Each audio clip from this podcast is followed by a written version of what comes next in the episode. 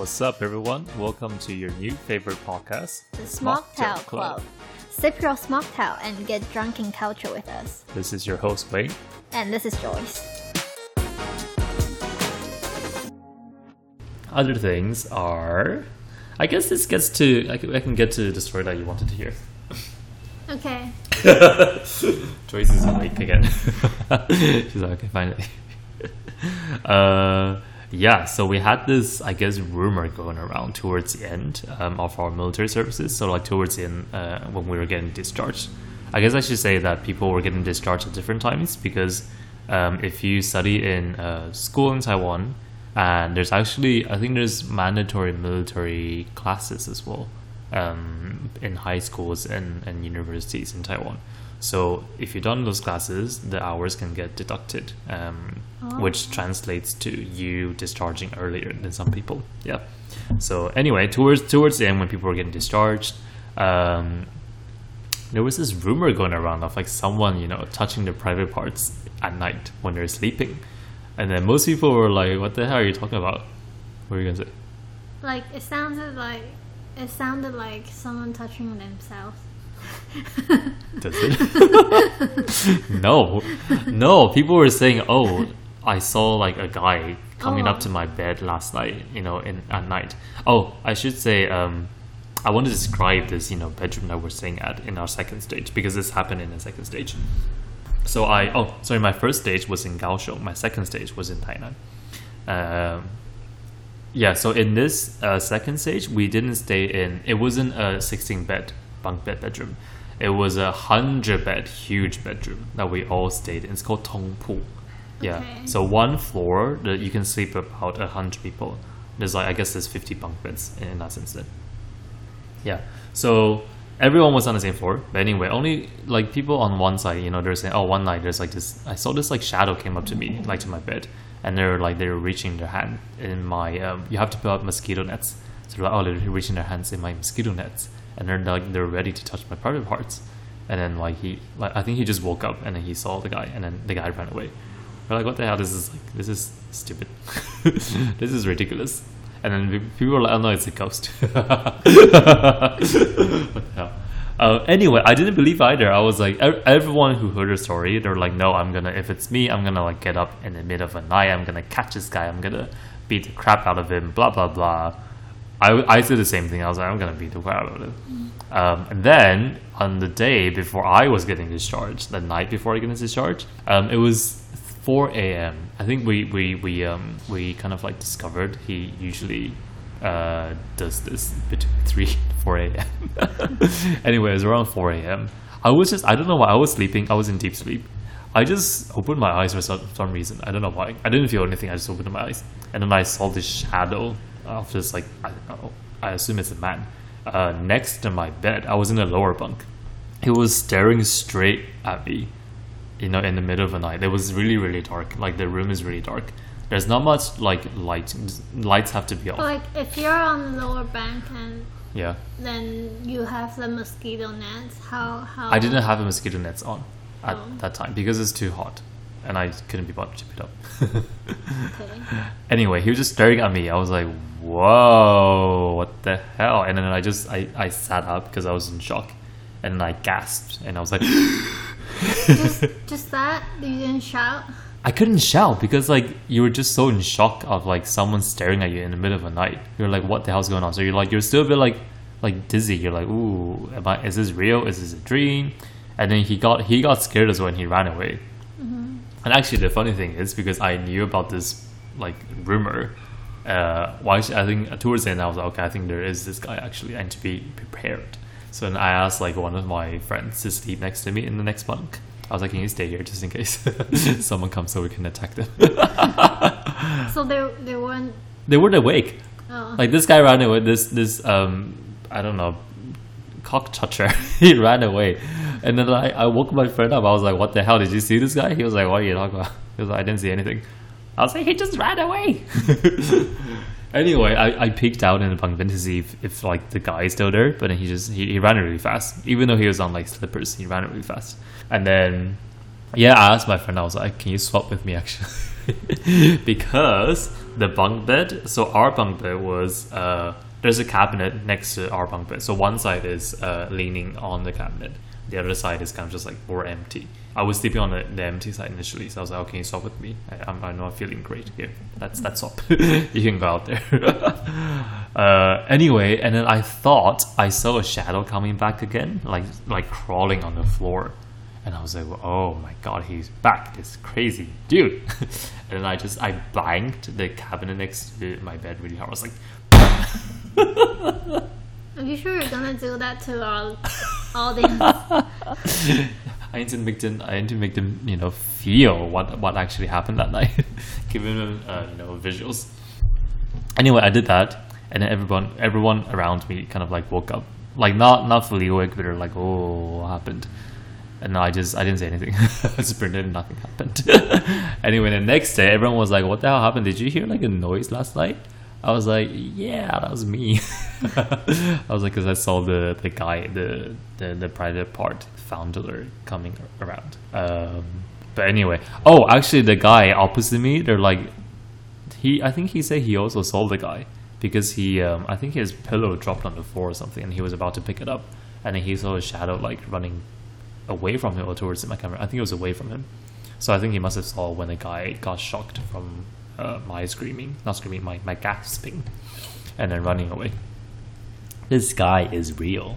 He's not a ghost. I told we actually complained this. Well, not we raised this to the staff. We're like, this is you know this is weird guy like touching our private parts in the evening. Like some people even say they like literally touched their private parts like with fingers and like like you know movements. It's really weird. It's not very comfortable. Okay. It's really weird. Anyway, um, some of the staff actually say this is not the first time this happened. There's there's there's uh, there's other cock touchers from the previous cohorts, and we're like, okay, so did you not catch this guy? And then they're saying, oh, in the previous uh, cohorts they did catch someone, but in this one, they haven't managed to. So we're like, why? What? Well, what's the problem? they're like, oh no, we don't have cameras, we have no evidence, blah blah, blah whatever. Cool. Interesting, huh? So yeah, be careful When you sleep. when you sleep. Put up your mosquito net and make sure you use your blankets. So People are probably lesson. my lesson. I mean, yeah, I guess I'll never go back to that place again. People are probably traumatized. They're like, "What is this military experience?" Because I think, I think when I told my friends I was going to the military uh, from from the UK anyway, they're like, "Oh, okay. I guess you're gonna come out ripped. You're gonna be like, you know, training for Olympics kind of stuff." I was like, "Yeah, that's what I thought. Not quite." Anyway, other, I guess other like really cute memories is that you know I was saying how my first day was in Gao my in Kaohsiung and then my second stay was in Tainan. I'm from Kaohsiung. Both cities are in the south, but they're about like 50, 60 kilometers away. Um, Did you manage to like travel around Tainan? I did actually. That was a really good part. Before COVID got really bad, so Tainan is a place with really, really good street food, like tons of great food. Um, so actually, because we got out on Friday evenings, so we would uh, we would go around Tainan for dinner. We would just like check out all the cool like food places um, before getting, before getting the train back to Kaohsiung, which is really nice actually. We did that I think for like two three weeks, and then COVID hit, and then everything closed. We're like, damn it. uh, and and the f- oh, I, I just thought of another funny story. I guess this is because of COVID. So we, I actually got two weeks off because of COVID. Oh. Yeah. How? Did you did you know that? You didn't know. No, I don't. You didn't know. Did Did you tell me? I don't know if I told you. Anyway, it's a bit of a it's a bit of a scandal because technically I wasn't supposed I wasn't supposed to be off, but because um oh no I think I was actually having very very mild symptoms at the time. I was like coughing slightly and like a bit of like uh watery nose, runny nose. So then they were like, okay, you can go get checked. I was like, okay, I'll go get checked. And then I think if I think it was during the weekend that I was that we were off. I went to get checked, and then I think we got messages that were like, "Oh, if you are actually feeling not well, go and get tested." And anyone who get tested, you can. There's there's mandatory kind of like uh, what's the word? Fourteen days. Um, what's the word? observation time. Yeah. I don't know. There's like 14 days to like to see if if anything else happens. So they're like, okay, if you get tested, then you can get 14 days at home. Like, yes. so a bunch of us went. you actually get tested? I got tested. Yeah, I got tested twice actually that day because one of my results wasn't coming out fast enough. I needed to give the result on the day, otherwise I have to go back to the camp. yeah. uh, so yeah, you just see like a bunch of people queuing up at the hospital, like everyone from from the same cohort. They were just But if you get tested and it's negative, then you still you still get 14 days Oh, because okay. you need yeah. It, it, sometimes the symptoms can come out a bit later on, but a lot of people just went and get tested because they want to. free holiday, man. so that's another funny story. Um, no, I think I was uh, talking about. Um, I guess cute memories is that we motor, we mo- we moped, we mopeded from Kaohsiung to Tainan um, when we were going back to the camps. So usually they have these buses that take us from from Kaohsiung to Tainan, um, or you can take the train as well. But we thought we thought "Oh, okay, it'll be fun to to moped from from Kaohsiung to Tainan. So I did that with like two of my friends, and I think we did that for like four or five weeks actually. You have to ride for like an hour or so, an hour and a half Okay. on a moped. Yeah, your ass gets very, very burning. Isn't that very hot? Like, not No, just. No, it's very breezy. Is it? Yeah, on the moped, Okay. like you just wheeze through like the the, the roads. It's fun. It's like a small road trip going back. And then on the yeah, I, oh on on the last week as well. Another thing is that it's this didn't happen in my building. It happened in the other building next to mine. Um, before we're getting discharged. Um, like one one of my friends came up to me and they're like, "Oh, do you know what happened last night?" I was like, "What?" They're like, "Oh, we got caught up to like clean up somebody else's crap." I was like, "What do you mean? What do you mean crap?" They're like someone someone took a dump in the bathroom. so they're just they're just someone's dump Mm. in the bathroom, like on the bathroom floor Oh. in the shower room. okay. Yeah, it was pretty gross. I don't know who did it. I don't think they knew who did it, but they just had to. They were told to clean it up because if you didn't clean it up, because the um, the drain was only Yeah. in like two of the bath, the bath, the, the shower stalls. So then, because people were also showering at this, uh, you know, before that, so they're all kind of like gathering up by the drain. It was just really disgusting. so you had to clean it up ASAP, otherwise it's gonna you dry only up. Five minutes to shower. That's only some days. Towards the end, we had a lot more time. In our second stage, it was really free actually, and we had so much more food, and the food was so much better. Okay. I don't know if it's because it's in Tainan, but the food was just a lot better, and also because there's a lot less people um, in our second stage. Yeah, there was only about two hundred versus like a thousand plus in our first stage. Yeah, so it was good. Second stage was really fun. Um, I guess some some lessons learned is that uh, yeah, new friends obviously, but I think more on kind of like time management, communication, and like building relationships with people. But you wouldn't be able to manage your time in there. How? How? Um, I guess manage your time within a timetable that's given to you. Okay. I suppose, and I guess make like waking up early enough so we're not late for things and like I don't know, etc., etc. Um, I think another really interesting thing for me is that I actually got close to a lot of the staff members in our, in my second stage. One of them actually went to the UK and studied in London, uh, which is interesting. So I got I got to talk about like a lot of experiences back in the UK with him, and How old are? how old was he? I don't know, 40? 40, Okay. 50? And then I got to talk to the, um, like, she's like the wealth, well, welfare kind of like staff. Um, like the counselor, counselor um, officer. Um, she was also very nice. She asked me if I wanted to be one of the kind of like, uh, we had this like two member welfare committee. So it was me and the other guy, and then the, the, the counselor officer and then we're just like a small team where we looked after kind of like um, everyone's welfare and like organize some stuff, some admin stuff, um, which is actually a, a, a big privilege to be honest in a military uh, camp because everyone had to go to physical trainings and like have to like sit under the super hot sun. It's really really hot. And you sneak out. Wow, man! Technically, I was I didn't sneak out. I was asked to help. I was like, sure. Um, no, it's it's funny because like everyone has to be. You have to carry like your own chairs as well to go to the like the uh, places for classes.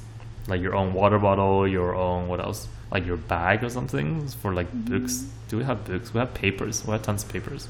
Um, so it's a very long journey. It's really hot. So when you get you know when you get to do admin work, it means you can stay in the office and stay under aircon, which is a huge difference. Um, so yeah, it made my life really easy. So I think I was I was really appreciative of the staff. Uh, that were super nice to me, but obviously some of my friends were like, "You bastard, lucky bastard."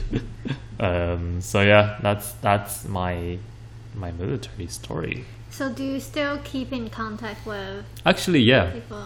One person that I do keep in contact with definitely is Boren, the guy who made our my our new Oh, our podcast. logo. Yeah, our new logo, our new cover art. Um, and then definitely some other people as well who, but they're all mainly based in Kaohsiung because they're they're from Kaohsiung. Yeah, fewer in Taipei, not not many, but yeah, I would say so. Okay, since you've shared about Kaohsiung, Uh huh. is where you're from. Yeah. Is there any like special places To visit? or like things to tell everyone about Kaohsiung? Because I don't know. You don't know Kaohsiung. I do know Kaohsiung, but I don't know anywhere that. That's Very interesting. special, yeah. Very special. Oh, I think Kaohsiung actually, in comparison to Taipei, it's very, it's quite easygoing. It's quite chilled. I think if I take example from the UK, it's a bit like London and, and Edinburgh. Like it's a lot more. Are you saying Kaohsiung is Edinburgh? Yeah, No, please. I mean don't. not okay, not not exactly, but like you, the, you know, you get me like the the vibe and No, like I the don't get the tempo. it is. Can you like- change to another example?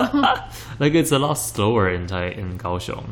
Uh, there's less people. It's a lot more chilled. But like you, you still get like the things that you need. And I think another thing about Kaohsiung is that um, there's more greenery. I think it's easier to access that. There's there's parks everywhere. Uh, it's sunnier. The weather's definitely better. It's hotter yeah, there's no there- winter there. in Kaohsiung. yeah, hardly. there's no. winter. Okay, so even though it's still in Taiwan, Yeah. like towards the southern part, Yeah. there is no winter. I I mean, not literally no winter. There's winter, but the temperature is a lot higher, so it's not like as how, hot. how higher? How higher? I don't know. Five degrees? Mm, Are you considering moving to Kaohsiung? no, I'm not. it's a very, very serious um, thinking phase that you've got. No, I, I think that, and then also, I quite like the um, what is it called? The uh, shoot, gosh, a word tram, the tram in Kaohsiung. It's quite nice. It goes around the kind of like um, Tram or tram, tram, like above ground. Okay, It's Okay, above ground, like the Edinburgh tram. Please don't. Anyway, it goes around kind of like the the uh, like harbor area because you know Kaohsiung is famous for its harbors as well. It used to be like a big port for kind of like exchanges and um, transportation. So yeah, the tram goes around the kind of harbor area, and it's now all now it's all modernized. It's everything has changed. It's all very kind of like artsy, very like um, chilled, parky vibes. Uh, it's really nice. So it goes around the area. Um, what else is special about Kaohsiung? I don't know. It's cheaper. Things are actually so much cheaper in Kaohsiung. Like the same thing in Taipei would be like sometimes half the price in Kaohsiung. I'm talking about like drinks and food. Yeah. So and maybe rent as well. Rent is really cheap in Taiwan. I haven't rented Kaohsiung before, but I've heard it's quite cheap. So yeah. Okay. Any other questions? Mm, no, I don't have any question for military. okay, cool. Do you want to join the military? No. You can think about So, it. what is your next crisis? My next crisis. Yeah. Well, I think for now, it's you know I dis- I've been discharged from military for about three, almost crap, almost four months. Um, now it's thinking about where I want to go next and how my Taiwan plan is going. Yeah, I, I'll be sharing more about my specific crisis in our next episodes. Next. Next, next. Next, next, next. Not sure. Not sure. Our upcoming episodes, one of our episodes in the future. But yeah, thanks for tuning in. And I hope you enjoyed this episode where Wayne Yeah, I did. rambles on about military experience. Did you? I think you almost fell asleep. like three times. three, three times. Wow, thanks. Anyway, well, like people can't see, but I was yawning. yeah, she was uh, she was on her phone for like ten minutes. Just like No, not ten minutes. She's like, wow, this is so cool. It's like it's not my first time hearing Listening. this story. That's true. Because like actually the first episode of this season, we were planning to share a bit, but. That's then true. some You got cut off. Some. uh, some I forgot what's the reason. Anyway, we, we had either. the second I think you just third said- take, and then uh, Yeah. maybe he was he was sharing this um, experience in Chinese, and then I was like, oh, it's too boring. It's very rude. no, because I was. I think I got was- cut off before because you thought it was too boring. That's the only reason. Okay, You're like, yeah, this is so boring. It's like no, I was thinking people in Taiwan have been to military as well, so But not everyone. Actually, no, not everyone. Well, definitely not females. yeah, not, for female, mandatory. but many guys will be talking about, oh, I went to military, Yeah, and then it's- even it's on funny. TV, like many people will share Funny their, stories. Yeah, but, But I think actually everyone's story is slightly different. I'm pretty sure not everyone has a, a, a you know cock toucher okay, or Yeah, cleaning up somebody thing else's like excrement. in my memory, the guess so. others are just Sounds similar. yeah. Well, that's military experience, and you gotta experience it for yourself. So we hope that you enjoy this episode and we can wrap up. okay, let's wrap up. Time to go home. Bye, guys. Bye.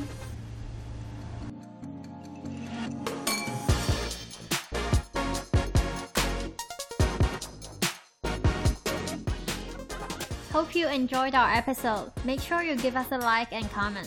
Follow our Instagram for our latest updates and whereabouts.